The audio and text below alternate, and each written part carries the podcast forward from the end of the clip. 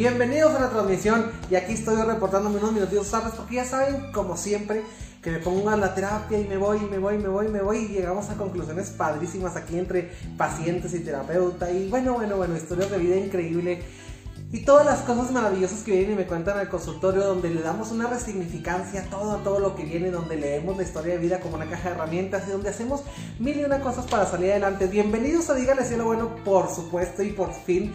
Bienvenidos a Dígale lo Bueno, donde literalmente todo puede pasar. Y gracias por esperarme, gracias por hacer esta paradita virtual. Aquí estamos, aquí andamos dándole con toda la alegría de siempre y siempre transmitiendo ese mensaje de salud, de esperanza, de paz y sobre todo de abundancia. Bienvenidos a la transmisión.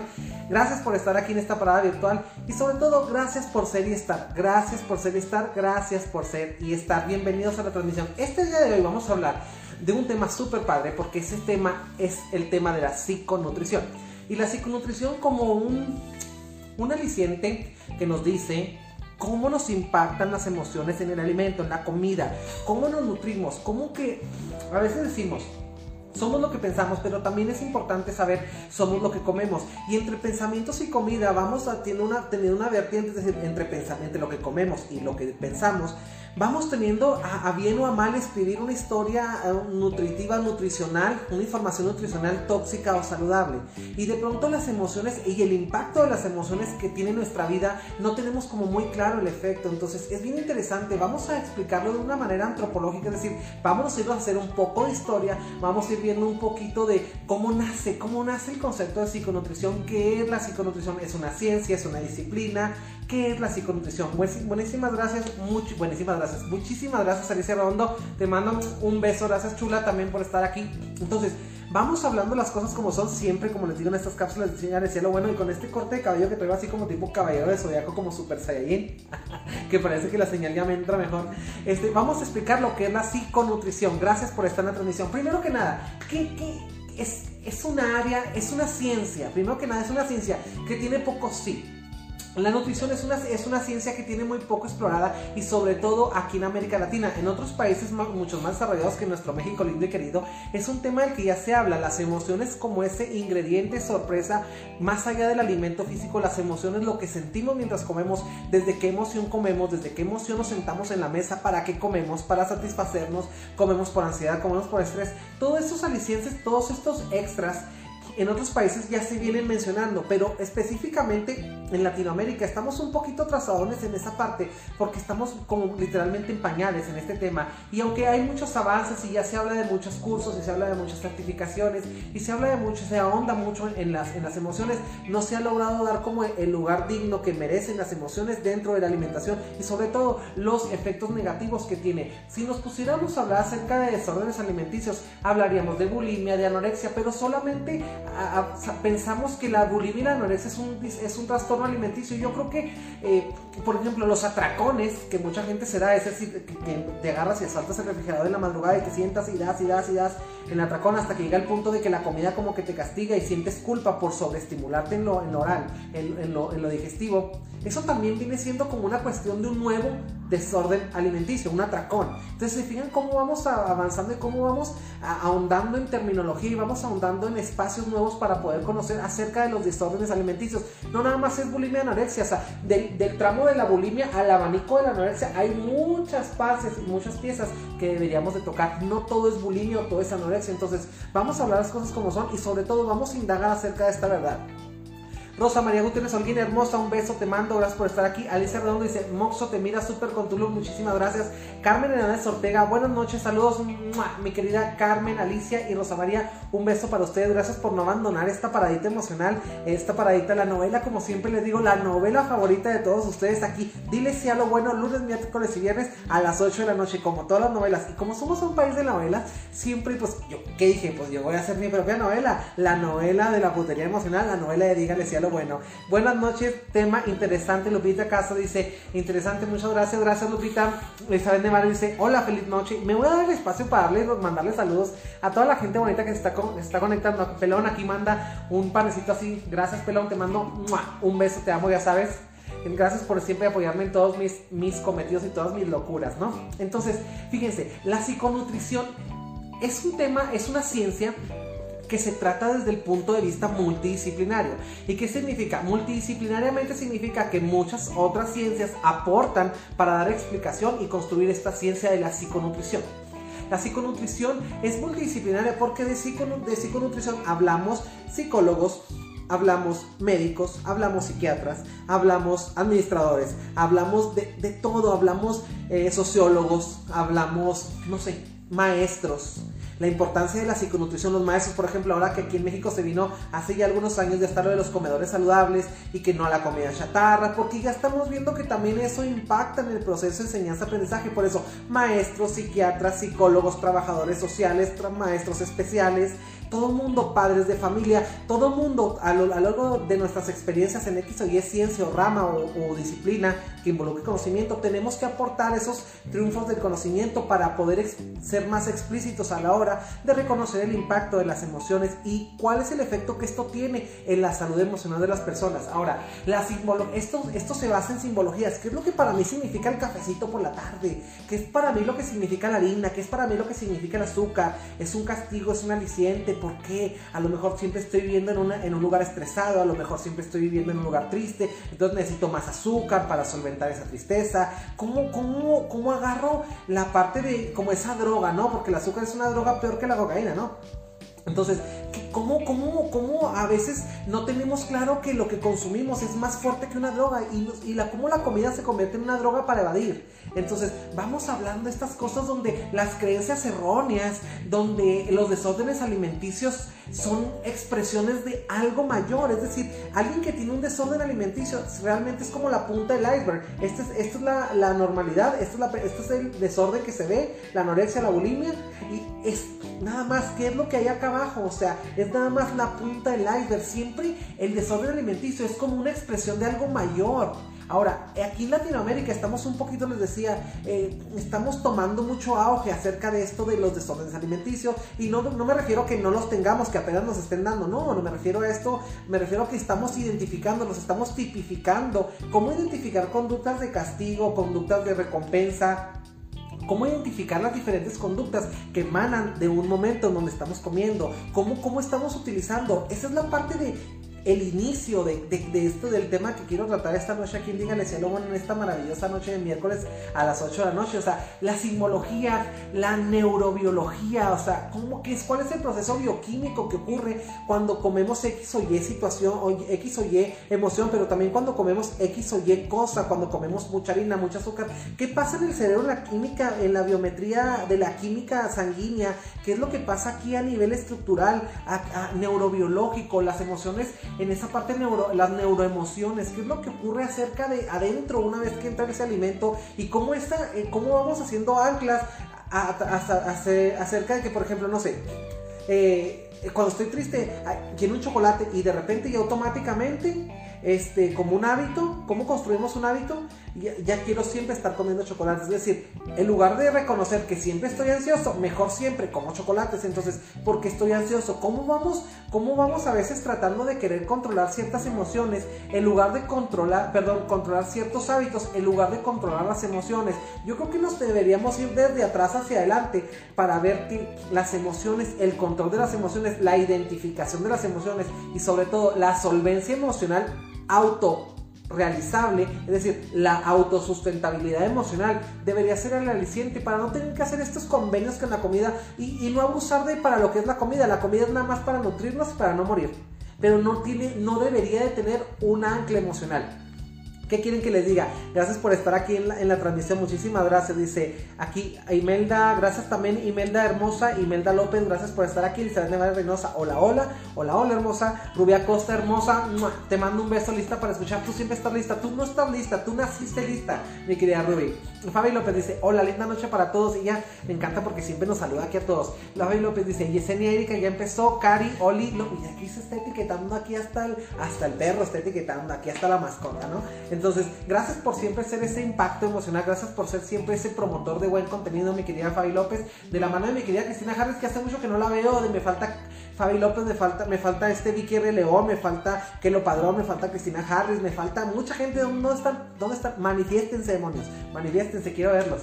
Ahora, el impacto de las emociones. ¿Por qué? Porque es el impacto de las emociones. Porque por medio de esos impactos y esas recompensas vamos creando hábitos pequeños que son literalmente pequeños ajustes en el diario vivir. Son, por ejemplo, es esa mamá que dice, si te portas bien, el sábado vamos a Burger King. Y si te, si te portas bien, vamos a ir a comer la pizza que tú quieras. O sea, ¿cómo hacemos esas anclas emocionales desde a nuestros niños de como un premio, como si la comida chatarra fuera un premio, como si las cosas que nos hacen mal fueran una cuestión de premio. Entonces, cuando vamos creciendo como adultos, vamos sabiendo que, híjole, un evento feliz es comer un evento feliz, me tengo que dar un premio, una recompensa. O sea, me tengo que ir a chingar una hamburguesa triple, aunque sea diabético, porque estoy feliz. No, no, pues es que me hace daño, no, pues me inyecto más insulina. ¿Cómo vamos, ¿Cómo vamos haciendo este tipo de mm, negociaciones que se llaman licencias morales, que los vamos a tratar más adelante?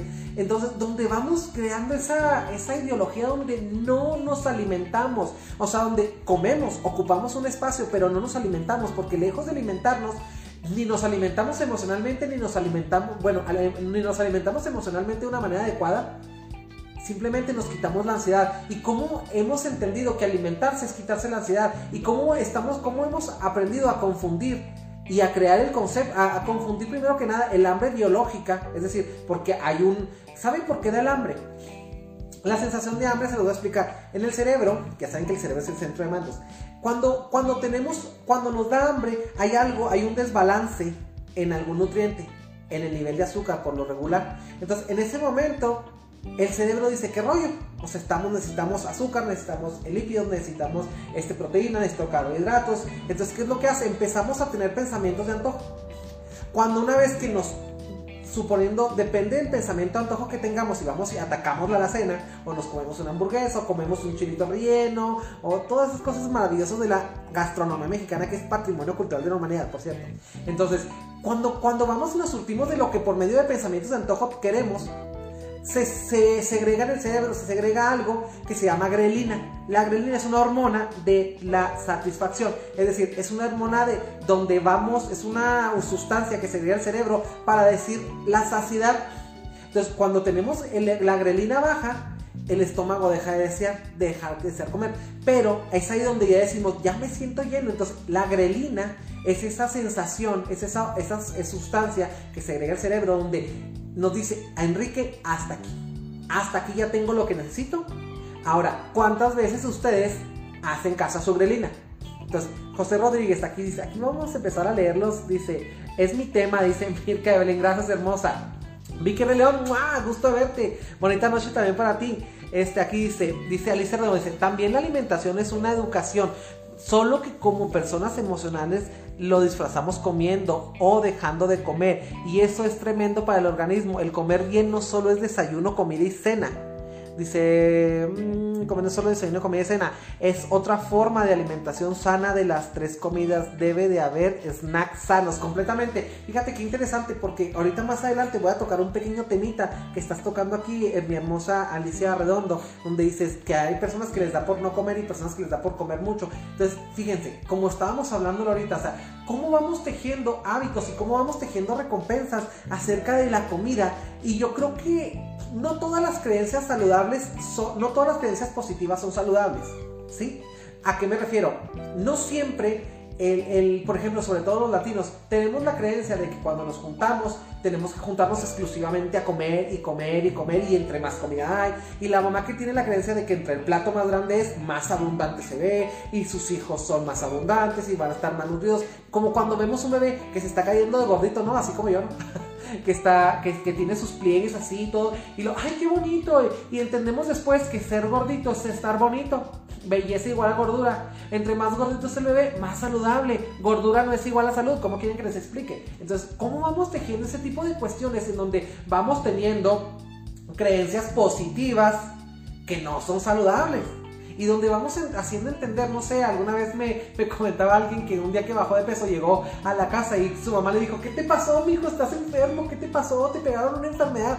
Y dices tú, güey, o sea, nunca me había sentido mejor. Y de pronto también el otro día platicaba con una amiga, una amiga que en algún tiempo le dio cáncer. Y este, curiosamente, pues obviamente que el cáncer es una cuestión donde bajas de peso, donde realmente estás, pues estás en, una, en un riesgo muy, muy fuerte de salud. Entonces decía ella que las personas le decían, oye, qué bien te ves, ¿qué te hiciste? Wow, pásame la dieta. Y ella así como que, es cáncer, güey. O sea, la dieta es, se llama cáncer, la dieta, ¿no? Se llama quimioterapia. Entonces, qué interesante, o sea, cómo la apariencia, la apariencia nos, la idea que tenemos de la apariencia eh, automáticamente se traduce en un estado de salud. O sea, la gente piensa que porque ni todos los gordos están enfermos, ni todos los flacos están sanos. Entonces, ¿Por qué? ¿Por qué? Porque en base a las creencias que tenemos ancestrales acerca de esas creencias buenas de que, y que comete todo y se tiene que comer todo.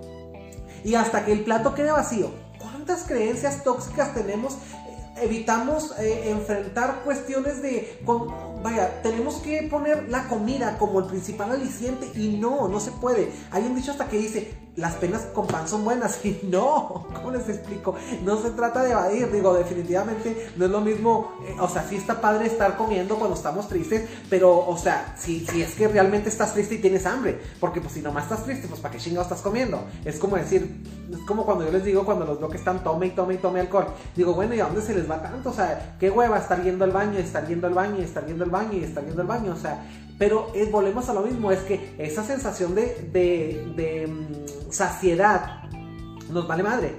Y seguimos comiendo, pero ¿por qué? Porque nos quedamos únicamente en la recompensa que recibimos aquí a nivel oral pero como si nos estuviera pasando por aquí, nos estuviera saliendo por acá, ¿no? O sea, el pedo es que todo lo que entra por aquí no sale más que por ahí abajo, por el recto. Entonces, y a veces no sale, y que en ese trayecto se va a quedar aquí, o aquí, o aquí, y simplemente al rato no voy a ver porque me vuelvo diabético, me quedo ciego, o a veces no sé, me puede dar un derrame y me puede quedar sordo, porque por la comida, por la tipo de la tipo de química que me cambia cada vez dependiendo de lo que estoy comiendo, por eso las emociones, fíjense, hay una cuestión aquí, el cerebro nos va a llevar a estados de placer aunque finalmente nos lleve a la muerte. El cerebro, aunque no sé, por ejemplo, quienes fumamos, fumamos porque, ah, el sentido es muy rico y aunque los pulmones estén que se nos lleva la chingada, ¿no? Es lo mismo que pasa, por ejemplo, con los que toman. Y si están tome y tome porque están el sabor aquí, ay, qué rica la cerveza, qué rico el pisto.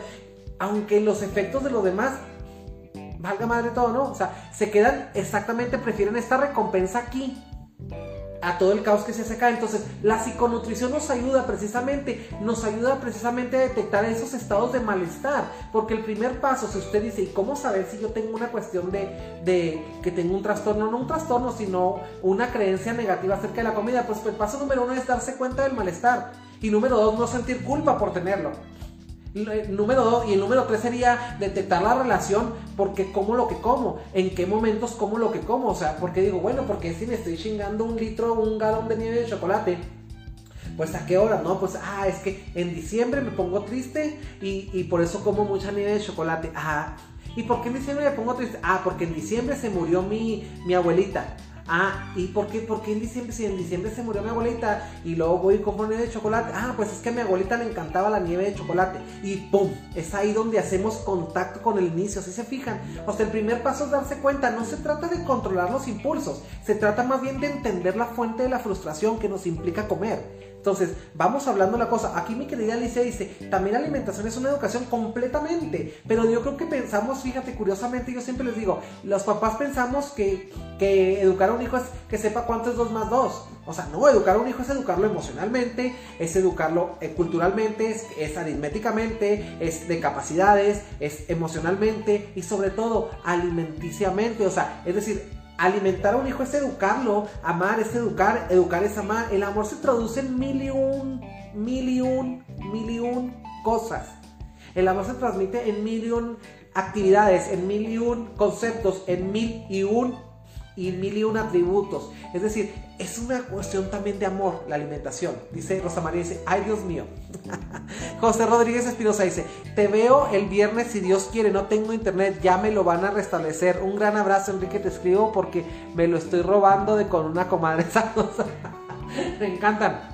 Te mando un abrazo, cuídate mucho mi querido José. Claro, aquí recuerda que se queda en las páginas de Enrique Vega Psicólogo y aparte también estamos en YouTube en el canal del licenciado Enrique Vega Quintana. Muchísimas gracias por estar aquí. Dice Rosa María, dice, yo soy así con mis nietos. Fíjate, mi querida Rosa María, para que veas, para que veas cuántas, cuántas cuestiones debemos de atender. Qué bueno que estás aquí. Dice, es como llenar un vacío o algo así. Fíjate que hay personas que comen, por ejemplo, para salir del mal de paso emocional. Lo que hablábamos ahorita de la, abuelita, de la abuelita, a lo mejor le hace falta a su abuelita, entonces lo que hace es hacer un eh, homenaje negativo comiendo lo que come la abuelita, sí. Pero pues, si comes todos los días lo que comía tu abuelita, pues yo creo que la cuestión es aquí que, pues a lo mejor a tu abuelita por su genética, por su eh, complexión, a lo mejor no le hace daño. No sé, pero a lo mejor a ti sí. A lo mejor la nieve de la época de tu abuelita era nieve realmente. A lo mejor la hora es pura grasa vegetal. Entonces, qué interesante, o sea, vamos haciendo vidas a la medida, vamos descubriendo capacidades que no tenemos, pero también vamos festejándonos la capacidad, sobre todo de aprender y no de controlar, simplemente de reconocer. Aquí la cuestión es, tenemos que reconocer la frustración para resolverla y resolverla, porque frustración siempre vamos a tener a consideración de cualquier cosa, pero la práctica es más bien resolver la frustración para no caer en este tipo de conductas. No se trata de, ser perfecto, simplemente se trata del autoconocimiento. Cada vez que yo les pongo un tema aquí en Dígale sea lo bueno lunes, miércoles viernes a las 8 de la noche, es una invitación para el autoconocimiento. Es a la mejor, a la mejor medida de, que ustedes se conozcan. No sé, a lo mejor, ahorita decía alguien, este es mi tema. A lo mejor cuando hablo de abuso sexual, alguien dice, este es el mío. Cuando hablo de papás tóxicos, este es el mío. Pero sin lugar a dudas, todos son nuestros temas. Porque yo creo que todos se dan, todos se dan, eh, todos emanan del comportamiento humano y sobre todo emanan de la convivencia, emanan de los estilos de crianza y sobre todo emanan del corazón y emanan del cerebro, emanan de las emociones, emanan de perspectivas de vida de X o Y persona que nos cría, que nos cuida, la tía, el abuelo, el papá que nos tiene, la mamá que nos pare, el amiguito que tenemos. Todos hemos visto X o Y cantidad de ejemplos de situaciones que hemos descrito aquí en Dígale sea lo bueno, los hemos visto en, en propios en extraños, ahora sí que en propios extraños, en escribas y fariseos. Entonces, qué interesante que en la manera de que podamos comprender el mundo desde más información, más perspectivas, podemos identificar y podemos sobre todo contemplar que tenemos una cuestión de resolver la frustración para no caer en X o Y patología que nos lleve finalmente a desviar el rumbo de esta aventura maravillosa que se llama vida. Así que gracias por escribirme sus comentarios. Graciela Casares, hola, un beso mi querida Graciela. Norma de la Hernández, un beso también hermosa, dice RCA Cárdenas, Rita Cárdenas, imagino que es mi querida Rita Cárdenas, mi única e incomparable Rita Cárdenas.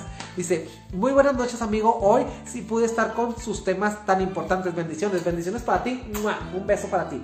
Rita Cárdenas dice, Lucía del Carmen Centeno Alejandro, buenas noches. Hola hermosa, Alicia dice, Parte de la educación alimenticia son los horarios, tratar de hacer los alimentos más o menos a la misma hora todos los días. Bueno, pues debemos de quitarle el más o menos, mi querida Alicia. Entonces tiene que ser a la misma hora, para que también hay cierto tipo número de horas para comer en el día, hay horas en que los, órganos están funcionando de X o Y manera, hay, fíjate, inclusive hay a veces en los que dependiendo de la emoción en la que nos encontramos, Alicia, el organismo, la comida causa efecto en el organismo. Por ejemplo, si nos encontramos, hay gente, respondiendo a lo que decías ahorita, hay gente que cuando está encabronada, cuando está muy enojada, cuando está iracunda, no le da hambre.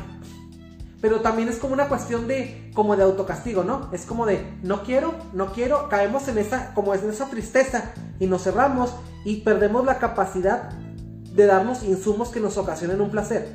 Entonces es como si yo les estuviera hablando así, toda la transmisión, ¿no? Así con, así con las manos en la cara y ustedes no me vieran. Es como una especie de no me ven, pero a la vez también yo me estoy perdiendo el gusto de verles, el gusto de leer sus mensajes. Entonces, ¿cómo, nos, nos atoramos a veces en una anorexia? Sí, no quiero, no quiero, no quiero, no hay insumos, niego esa parte, no lo quiero, no tengo necesidad. Entonces, ¿cómo, cómo, vamos, ¿cómo vamos haciendo cuestiones que no debemos hacer? ¿Cómo vamos perdiendo el rumbo del barco? Imagínate, vamos en un barco o en un avión y el capitán dice, 45 grados a la derecha. Y tú dices, ay, 45, qué exagerado. 45 grados a la derecha y llegamos a Perú a visitar a Kelo Padrón. A ver si ya se conecta. 45 grados a la derecha el avión. Esto. ¿Para qué? Mejor 42. Ni, usted ni yo. 42, capitán. Y tú por tus huevotes pones el avión a 42 grados. Pues 42 grados en 10 centímetros de distancia lineales, pues no es nada. Pero en 2 horas de vuelo haz de cuenta que hace esto. Entonces, ¿cómo, ¿cómo, es fácil perder el rumbo con pequeñas licencias? Como, ay, no pasa nada. Una, una hamburguesita a las 3 de la mañana. no pasa nada. Este, sí pasa. Es que realmente la conciencia es que sí pasa. Entonces, vamos hablando las cosas como son. Lisbeth, llegué tarde, llegas, no llegas tarde, llegaste cuando tenías que estar, mi reina hermosa. Te mando un beso. Mi querida Malu Sánchez, mi querida y tres veces heroica Malu Sánchez Miramontes, ya llegaste hermosa, te mando un beso. Yo sí le tengo que hacer tributo al cafecito mañanero, si no, no arranco. Fíjate, esa es una idea, es una gran idea que realmente no es tan saludable. Entonces, vamos hablando de las cosas como son, mi querida Malu. Fíjate, culturalmente estamos educados para el café el café y el café. Y, estamos entendiendo, por ejemplo, habemos fumadores sociales.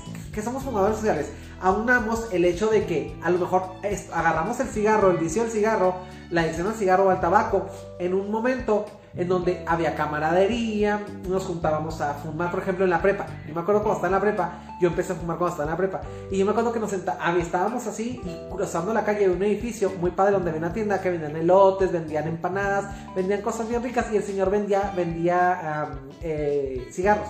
Entonces, después de comer, después de un cigarro, un buen tabaco, de un, de un buen taco, un buen tabaco, y empezamos a tener, a, tejer pendejas filosofías de vida para justificar nuestros erráticos hábitos tóxicos de fumar. Entonces, yo me acuerdo que, pues ya, y desde entonces yo me acuerdo que, ay, ya, yo relaciono el momento de la camaradería con un cigarrito. Entonces, cuando estábamos aquí en sesión algo, ah, sacas un cigarro, te fumas un cigarro. O sea, no sé, vamos tejiendo esa parte de, de esa parte de de una creencia que se ve como muy positiva, pero que no lo es.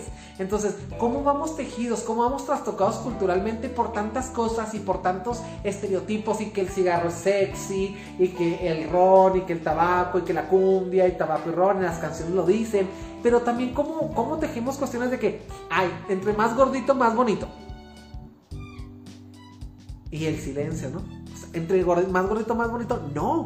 Porque realmente cuando alguien se pone gordito es porque está traspasando las barreras, o sea, la capacidad de corporal, o sea, por eso eh, hay dolores de rodillas, es decir, la rodilla te dice, no mames, o sea, no puedo cargar con tanto, y tú sigues echándole, es decir, es literalmente la invitación a un exceso. Entonces, qué interesante que queremos reconocer qué es la emoción que me hace comer y saber qué es lo que me hace comer qué, porque no es lo mismo que diga, bueno, ay, pues como no, porque, porque nunca decimos, ay, me voy a comer una ensalada con puro atún, porque ay, no, no sé, estoy tan triste, o sea, me causa como alegría, o sea, no, o sea, siempre decimos, ay, échate un pan vaso, échate una torta ahogada, no, pues para festejar, una caguama, o sea, porque siempre caemos en excesos cuando queremos festejar, porque, porque hemos entendido que una fiesta es un espacio donde se permiten los excesos. Entonces, qué interesante, se fijan, las creencias centrales, las creencias centrales nos, nos ayudan, cuando tú modificas una creencia central, te va a cambiar la vida, porque es como si yo les digo Navidad, o les digo, este Amor, pues cada quien no va, es relativo, ¿no? Cada quien el amor y la Navidad es diferente. Entonces, qué interesante es que si cambiamos el, concepto por algo, las ideas, creencias, las creencias centrales, por ideas más saludables, podemos caminar por la vida más libres y sobre todo más saludables, que es el tema del día de hoy, psiconutrición, la emoción que acompaña, lo como les decía en el, en el flyer, les decía, donde del plato a la boca, ¿en qué emoción se cae la sopa? Del plato a la boca, sobre qué emoción se cae la sopa. Y a veces la sopa se nos cae en la tristeza, se nos cae en la ira, se nos cae en el enojo, se nos cae en la vergüenza, se nos cae en todo menos en lo que debe caer, que es exactamente nada más aquí en el estómago donde se tienen que separar los nutrientes para bien administrar la energía y seguir diciéndole sí a lo bueno. Y quieren que les diga, la vida es una maravillosa aventura. Tati Arpe, hermosa, un beso desde Chihuahua, México hasta Argentina. Lucía del Carmen Centeno dice, yo acabo de dejar de platicar con mi hijo, pero aquí estoy todavía. Dice, dice Alba, sé digo, algo del tema, algo sé del tema, no entendí. Muchísimas gracias, Lucía del Carmen. Cristina Harris, hola, te mando un beso. Hace mucho que no te veía aquí, te estamos poniendo falta. Rosa María Gutiérrez Holguín le da risa. Algo le da risa, algo de lo que estoy diciendo. No sé qué, a lo mejor mi, mi corte de caballero de zodiaco. no se crean. Dice, yo no tomo café. No me agrada, ya somos dos no me atrae, no me gusta, prefiero un, aromático té. Fíjate, a mí me gusta más la, por ejemplo, me gusta muchísimo más la té de hierbabuena, el té de manzanilla, que el café. A mí el café realmente no me gusta. Aunque, por ejemplo, muchos mitos que dicen ahí que a las personas que no nos gusta el café, no nos gusta el sexo. Y claramente que eso yo se los puedo decir de mano propia. Eso es imposible porque a mí me encanta el sexo. Así que, dice Enrique, ahora con lo de la pandemia la mayoría subimos un poco de peso, aún estando activa.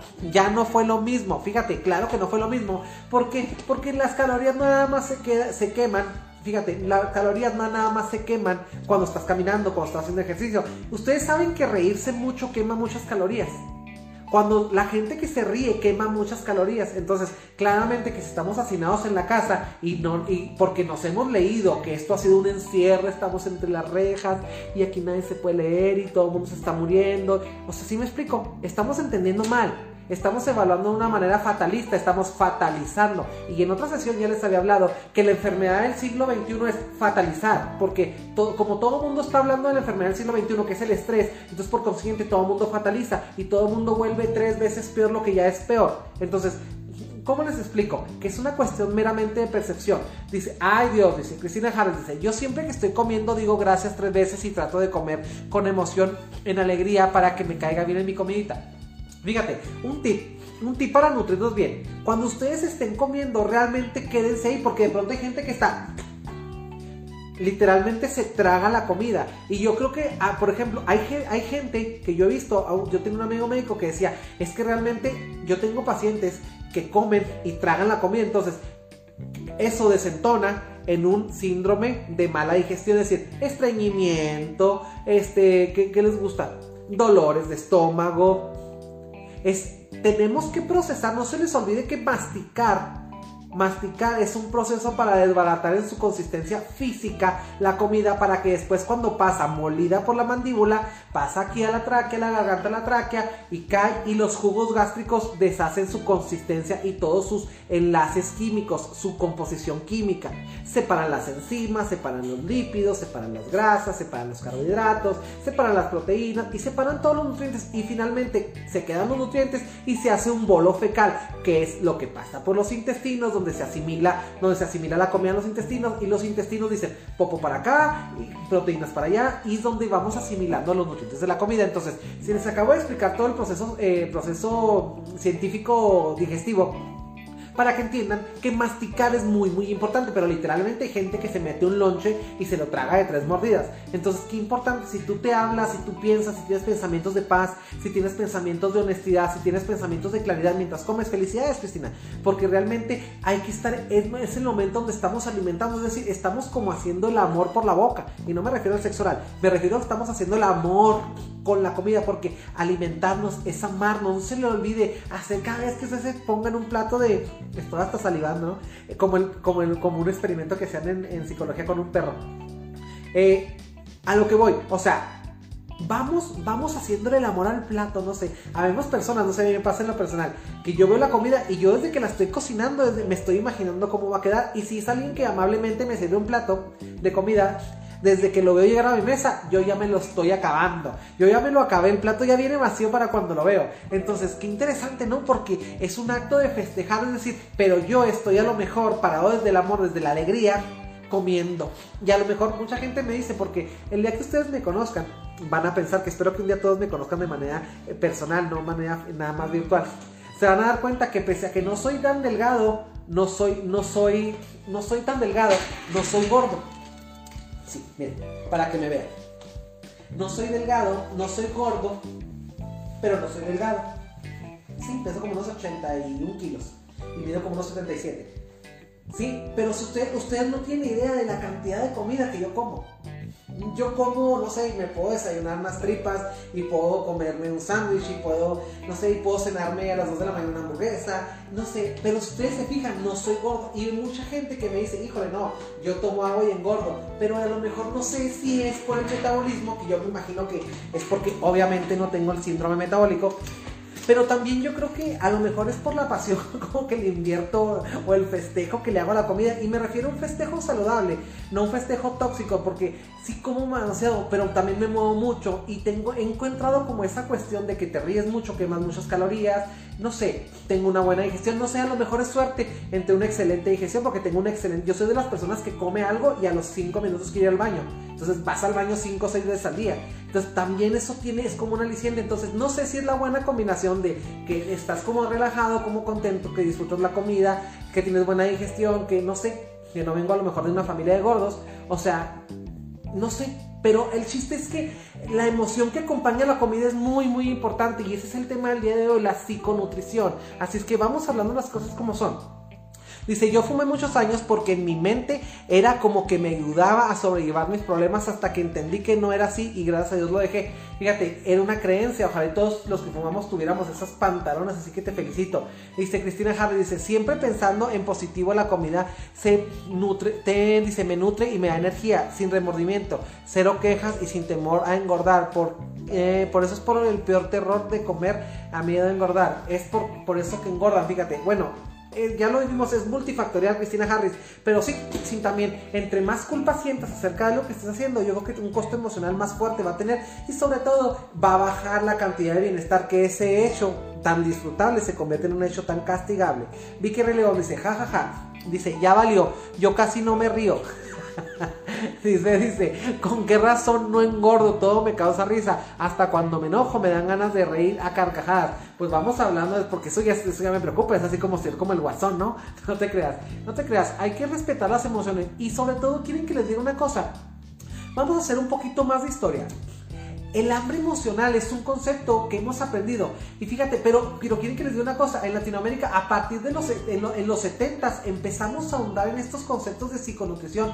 En los 70 y luego como para ir de los 80 y tantos se dejó y en los 90 se retomó. Y haciendo historia, fíjense, imagínense, venimos por ejemplo de una Segunda Guerra Mundial una Segunda Guerra Mundial y después de la Segunda Guerra Mundial viene una cantidad de industrialización para salir y solventar ese trago amargo mundial y sale, caemos en una industrialización en donde también vamos entregándole al mundo lo que es responsable de cada quien. Si bien una parte es la responsabilidad de lo que decidimos, pero también a veces estamos en un lugar donde está tan industrializado todo, donde es súper fácil comer azúcar, donde es súper fácil. Tú dices, quiero una galleta de coco con durazno, crema, chantilly, malvavisco y nueces y vas al súper y te la encuentras, literal. Y antes, en si nos vamos a la historia, antes la gente comía menos azúcar porque era mucho más difícil. Tenías que preparar las galletas, tenías que hacer el pastelito, y ahora no, ahora hay azúcar por todos lados, for everywhere, por todos lados hay azúcar. Entonces, qué interesante, ¿no? Siempre hemos comido emocionalmente siempre, me queda claro. Siempre ha sido esto de comer. No es algo que esté pasando apenas. O sea, siempre hemos comido emocionalmente, pero ahora estamos más proclives porque es mucho más fácil alcanzar cualquier nivel de azúcar, cualquier cosa con azúcar. Todo, todo, todo con la comida chatarra pulula por todos lados. Es decir, hay por todos lados. Entonces, interesante, ¿no? Siempre hemos comido emocionalmente, pero Mm, es muy fácil al día de hoy, es muy fácil comer algo que nada más nos, nos, que nos alimenta, pero no nos nutre, porque una cosa es alimentarse y otra cosa es nutrirse. Alimentarse es quitarse el hambre, nutrirse es restablecer los valores y alcanzar ese punto de homeostasis, o sea, ese punto de equilibrio, ¿no? Ese punto donde nos equilibramos, donde la grelina baja y nos dice, Enrique, ya estamos satisfechos. Entonces, qué interesante, ¿no? Ahora, yo les decía ahorita, no necesariamente en el abanico de los desórdenes alimenticios donde la bulimia está por acá y la anorexia está por acá, así como ofreciendo este punto de opciones, no necesariamente nada más los trastornos alimenticios son clínicos. Por ejemplo, los atracones, siempre les decía, ahorita les decía, los atracones ya están reconocidos como un, como un desorden alimenticio. O, cuando menos una parte muy, muy, una sintomología muy, muy aguda de, los, de las partes alimenticias, ¿no? Entonces, qué interesante, ¿no? O sea, ¿cómo vamos ¿Cómo vamos entendiendo esto? ¿Cómo vamos? Eh, hasta hace unos minutos no sabíamos ni qué era psiconutrición, de dónde venía, ya les hice un poquito de historia, les dije el contexto, les dije las maneras, cómo son ahora. Hay búsqueda de resultados inmediatos también. Muchas personas ahorita dicen, ay no, me como esto y me tomo una pastilla para bajar de peso y ya para las, hasta las hasta los, este, ah, este experimentos eh, estúpidos que hacen en la, en la televisión no se ve directo, ¿no? Así de que, ay, que mira, esto es lo que pasa cuando consume grasa y lo ponen un vaso de agua, le echan una botella de aceite y luego le ponen una cucharada de la fibra, la menean y mira cómo la grasa se encapsula y sube para su fácil expulsión. Dices tú, hemos estado vendiendo la salud como algo que se puede conseguir así es decir, nos estamos perdiendo, nos estamos culturizando comercial y consumistamente para tener creencias e ideas en las cuales pensamos que la salud se consigue así. O sea, no necesitas correr para bajar de peso. Tómate la Redu no sé qué madre 2000 y vas a tener un... Y la gente va, claro, pero quieren que les diga una cosa, rápido y bien, no ha habido quien. Entonces, qué interesante, ¿no? Buscamos resultados inmediatos, somos más eh, proclives a creer mentiras. Porque recuerden, no hay nadie más proclive o más propenso a creer una mentira que aquel que desea con toda su vida que la mentira sea cierta. Entonces, qué interesante, ¿no? O sea, dejamos de respetar el cuerpo, o sea, utilizamos laxantes, pastillas, pero bueno, en fin, todo mundo quiere ser delgado, pero nadie quiere salir a correr, nadie quiere tener un respeto por su cuerpo, nadie quiere tomar la suficiente agua, nadie quiere dejar de tomar la, leche que le hace daño ya, nadie quiere dejar de, de quebrarse una torta de tamal, nadie ¿Cuántas cuestiones de irrespeto manejamos acerca del cuerpo? ¿Y cuántas veces la psiconutrición se ve como un sueño agujero, güey? O sea, se ve así como que es not an option, no es una opción que yo me psiconutrice, ¿no? No es una opción que yo me psicoalimente, no es una opción que yo esté bien. ¿Por qué? Porque siempre queremos resultados rápidos y siempre estamos buscando en cuestiones express la salud que está en todo un proceso. Como les dije ahorita, la comida se mastica, se disfruta se va por la tráquea, se separan los nutrientes, el estómago dice para acá es materia fecal, para acá es bolo alimenticio. No, nosotros si fuéramos así, queríamos, coma sin comer. Compre, tómese una pastilla y sienta que se quebró una pizza. Pues, o sea, necesitaríamos masticar la pizza, no estamos perdiendo masticar la pizza, separar la pizza, hasta ir a zurrar la pizza, para que me entiendas, ir al baño, ¿no? Entonces, qué interesante, ¿no? Defecar la pizza. Entonces, ¿cómo vamos, cómo vamos tratando de entrar en esta parte de donde vamos sprintable, que significa hacer más rápido el proceso? Vamos sprintando tantas, así en Spanish, ¿no? Eh, vamos sprintando el proceso alimenticio, vamos sprintando, adelantando, haciendo rápido el proceso de alimentación, de nutrición y sobre todo el proceso de la disfrute de la comida cuando le ponemos una emoción que no es. Ahora, ¿cuál es el primer paso? Primero que nada, darse cuenta de que nos ocasiona un malestar. Cuando, por ejemplo, cuando comemos algo que nos gusta mucho, por ejemplo, yo amo los elotes, sobre todas las cosas me encantan. De hecho, ahorita tengo ahí en el refri, tengo, tengo unos cocidos que me acabo de acordar. me causa mucha emoción. Qué interesante, porque imagínate que yo me como, me gustan los elotes, me como siete elotes en un día. Pues obviamente que voy a llegar a un punto en que voy a enfermar por comer elote. Va a llegar un punto en que me va a causar una congestión que, mi, que, no, que voy a irrespetar, por mucho que me guste, mi capacidad para comer elote. Y como el elote de pasar a ser una recompensa pasa a ser un castigo pasa a ser un malestar. Entonces, si yo cada vez que como elote me chingo siete elotes, es decir, sin darme cuenta que cada vez que como elote me, me causa malestar, voy a empezar a sentir culpa por después causarme un, causarme un general malestar. Entonces, ¿cómo pasamos de una recompensa a un castigo? ¿Cómo a veces utilizamos la comida? ¿Cómo, cómo nos castigamos con la comida? ¿Sí? ¿Cómo a veces es como si yo digo, ah, estoy muy enojado y agarro un elote y el otro y el otro, hasta que me reviento, ¿no? O sea, o sea, ¿cómo estoy sacando ese enojo por medio de la comida? ¿Cuántas cosas de inconformidad? ¿Cuántos términos de inconformidad? ¿Cuántos términos de insatisfacciones? ¿Cuántos términos de tristezas, de llantos eh, atorados aquí? ¿Cuántas cuestiones de, desamor? ¿Cuántas cuestiones de, de rechazo, de humillación? Buscamos resolverlos por medio de la comida. Piénselo, piénselo y sobre todo, más que pensarlo, resuelva su frustración y sobre todo busque ayuda profesional. Debemos de buscar ayuda profesional. Hay todo un grupo multidisciplinario de psicólogos, sociólogos, médicos, bariatras, de todo mundo de todo mundo que, albergados en la esperanza de encontrar por medio de los ojos de nuestra ciencia que amamos, buscar una explicación para todos ustedes, una explicación para que el mundo sea un lugar mejor y una explicación a ver por qué es lo importante de qué es lo que comemos en emociones y también de qué es lo que comemos en alimentos. Gracias por estar en la transmisión. Dice, una sola cucharada de comida en la boca debe de ser lenta dice tranquila y muchas veces para que el metabolismo lo reciba sin problemas y sin esforzarlo. Fíjate, se dice que debemos de masticar hasta 200 veces un bocado. ¿Cuántas veces lo masticamos? Entonces, güey, nos metemos la hamburguesa en tres pedazos completa. Entonces, a la hora de que salga, ese es el problema, porque pues resulta que como ya la boca no hizo la parte de que la masticaba, la deglutiera, Ahora, tiene que ensancharse más porque peligro hasta te ahogues, porque te pasa completa. Y luego cuando cae el estómago, pues los ácidos gástricos hacen lo que pueden. Y resulta que el intestino, güey, pues es como si tuvieras que tener dientes en los intestinos, ¿no?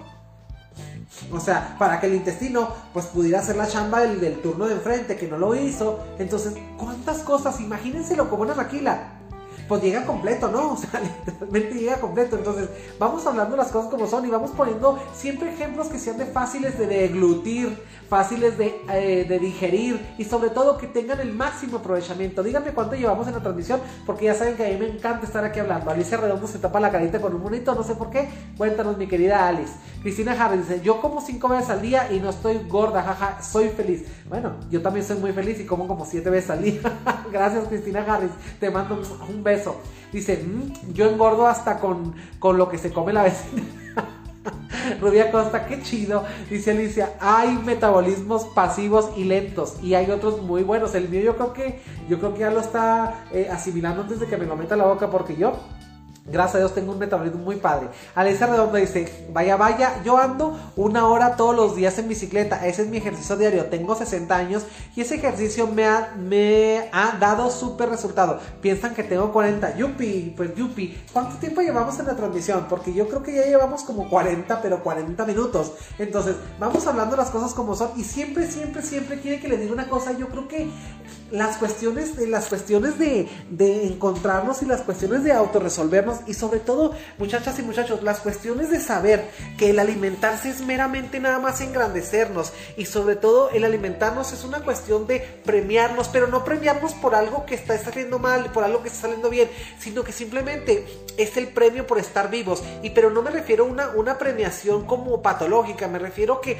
es un convenio en el cual seguimos haciendo grande la experiencia de estar vivos y sobre todo seguimos haciendo grande la experiencia del placer, de sentir y sobre todo, sobre todo de de amarnos, porque alimentarnos es amarnos, alimentar es amar. 44 minutos, mi querida secretaria virtual Cristina Harris, te mando un beso. Dice, ¿por qué te levantas la camisa hermosa? Muchísimas gracias. Gracias hermosa por estar aquí al pendiente. Entonces, qué interesante, muchachas y muchachos y criaturas de cuentos de hadas. ¿Cuántas cosas hacemos basados en creencias equívocas y la alimentación no es así como tenemos distorsionado el, el, mote o la licencia de amar tenemos, eh, tenemos distorsionada la relación que tenemos con los alimentos así como a veces tenemos distorsionada la relación que tenemos con nuestros hijos tenemos distorsionada la relación con la, con la comida. Cuántas relaciones distorsionadas tenemos y sobre todo cuánta capacidad podemos albergar en nuestro ser para autocastigarnos y cuándo vamos delimitando lo que es amor y lo que es aborrecimiento lo que es odio ¿Cuándo, ¿Cuándo, ¿Cuántas veces tratamos de no comunicarnos con nosotros mismos y cuántas veces nos equivocamos en la manera en la que nos hablamos, en la manera en la que nos tratamos, en la que sentimos, en la que amamos y sobre todo la manera en la que percibimos esta maravillosa aventura que ustedes y yo llamamos vida? Gracias por estar en la transmisión, muchísimas gracias por estar eh, en esta paradita virtual porque me encanta, me encanta estar aquí, me encanta ser como ese ingrediente que al final del día les dice que ha valido la pena, me encanta, no sé, caer en la mente de toda la gente bonita que está ahí y ser como ese grillito que les va cantando y les va diciendo que la vida es bella, que la vida es una maravillosa aventura y sobre todo que todos podemos elegir. Decidamos con el corazón y con el alma qué es lo que nos alimenta y qué es lo que nos nutre y qué es lo que nos desnutre, qué es lo que nos deja anémicos emocionales y la comida, dejemos de utilizar la comida como un aliciente. ¿Saben por qué? Porque podemos, eh, yo creo que todos tenemos métodos de afrontamiento más allá de la comida para tener una vida saludable. La salud de amar, la salud de reconocernos y sobre todo la salud de tener la mejor relación, la relación con nosotros mismos. Díganle si lo bueno el lunes, miércoles y viernes y yo me voy porque tengo un paciente que me está esperando, me está marcando, me está mandando mensajes y ahora las transmisiones están durando un poquito menos. ¿Saben por qué? Porque gracias a Dios tengo más pacientes y mis pacientes hay gente de otros países que se conecta ya más tarde. Entonces, pues vamos dándole el tiempo a cada quien, pero quieren que les diga, no les fallo. Ya saben que a menos de que tenga una situación personal muy muy fuerte, trato de, trato de evitar no venir a verlos. Su cita virtual, la novela de las 8 de la noche, lunes, miércoles y viernes, dígale sea lo bueno, donde todo puede pasar. Muchísimas gracias, gracias, gracias, gracias. Vicky R. León dice, mi historia, yo era talla cero y después de dar a luz a mi hija tuve problemas con la vesícula y se me reventó y me hinché mucho y subí hasta 30, dice hasta 38, dice mandaba hacer mi ropa y no manches, cuando ah, tienes tu autoestima bajísima, sentía que engordaba más, hice de todo, pero cuando empecé a amar y asesorarme, solita bajé de peso. Ahora me amo tal cual soy completamente. Somos todo lo que somos, mi querida Vicky León. Gracias por habernos tu intimidad. Somos todo lo que somos por lo que hemos, hemos, hemos perdido y por lo que hemos hecho. A veces hay que perder la figura para transmutar algo mejor. A veces hay cosas que vale la pena conformar. Hay veces que la vida nos dice que debemos de cambiar de forma tanto por dentro como por fuera para evolucionar y para lo que sigue. Yo creo que la vida siempre nos invita a ser mejores personas. Todos tenemos etapas y procesos de evolución diferentes y sobre todo todos tenemos perspectivas que amar y que alimentar. Amate, quiérete y alimentate como eres. Sé la mejor versión de ti misma. Sé luz del mundo y de la tierra para ti y para todos cuantos te traten. Gracias por estar aquí en la transmisión. Les mando un beso. Gracias por siempre estar, ser esa lucecita al final del día y sobre todo gracias por ser esa parte que me permite mostrar esta parte de este loco psicólogo mexicano que la única intención que tiene es la de llevar claridad a todas las personas. Gracias por confiar en esta preferencia virtual. Gracias por decirles lo bueno y gracias por haberme alimentado en esta noche, en esta cena virtual, donde ustedes y yo nos damos el lujo de cenar 8 de la noche, lunes, miércoles y viernes. Esta cena que nos sienta muy bien. Gracias para todos. Bendiciones.